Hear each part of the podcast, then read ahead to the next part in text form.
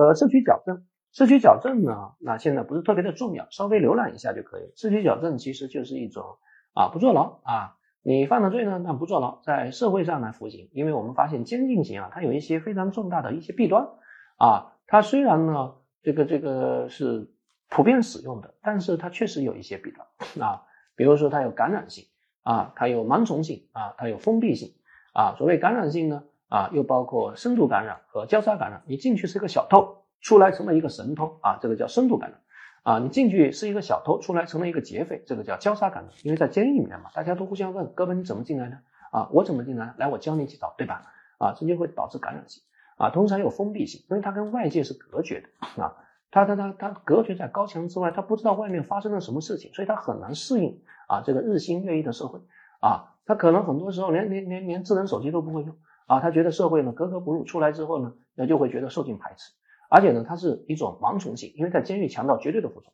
啊，甚至都没有名字啊，只有九九九五啊，八八八八啊，七七七七啊，甚至只有这种编号。啊，跟管教的对对话都得说报告政府。啊，他这这个人的人格就慢慢的变成了一种符号，所以在很大程度，当他出来之后，他很难适应这个社会，一旦很难适应这个社会，他就想着啊，还是监狱啊安全，还是监狱温暖。啊，我还是想重想。重新回到监狱啊，他会想方设法啊重新犯罪啊，因为他觉得在外在的社会，在这在这个自由的社会充满了危险，大家都不关心我啊，而且我回归社会的路都被堵住了啊，各种工作都干不了啊，所以呢，在这样一种情况下啊，正因为监狱的这种封闭性、盲从性、感染性啊，就会使得这个啊改造效果呢大打折扣。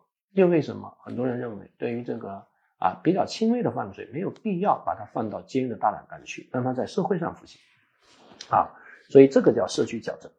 在社区矫正一个非常重要的制度就是禁止令啊，禁止令呢就是禁止你去一定的地方做一定的事见一定的人啊，它是针对管制和缓期啊缓刑可以实施禁止令。注意，对于假释是不能够实施禁止令的。呃，对于禁止令啊，它的目的啊是教育改造，所以主要呢是特殊预防啊，剥夺犯罪分子的再犯能力啊，那。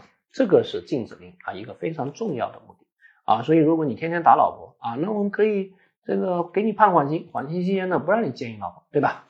啊，但是不能影响他的日常生活啊，所以有一年曾经考过，这个人在公共厕所曾经猥亵过儿童，所以缓刑期间让他不上公共厕所，这行不行啊？这可能就不合适啊啊，这个人呢在医院里面呢摆灵堂寻衅滋事啊，那给他判缓刑之后啊，这个。缓刑期间不让他去医院合不合适啊？这个呢可能也不太合适。好，注意禁止令呢，它的三项内容啊，一个呢是做特殊的事情啊，去特殊的地方啊，接触特定的人啊。你在电影院寻衅滋事，那我们宣布在缓刑期间不让你看电影啊，这个呢还是可以的啊，不看电影并不能并不会影响你的日常生活啊。很多同学从复习法考之后就给自己判了一个禁止令啊，就。啊，不参加聚会，不看电影啊，是不是有这种情况啊？其他的各位看一看。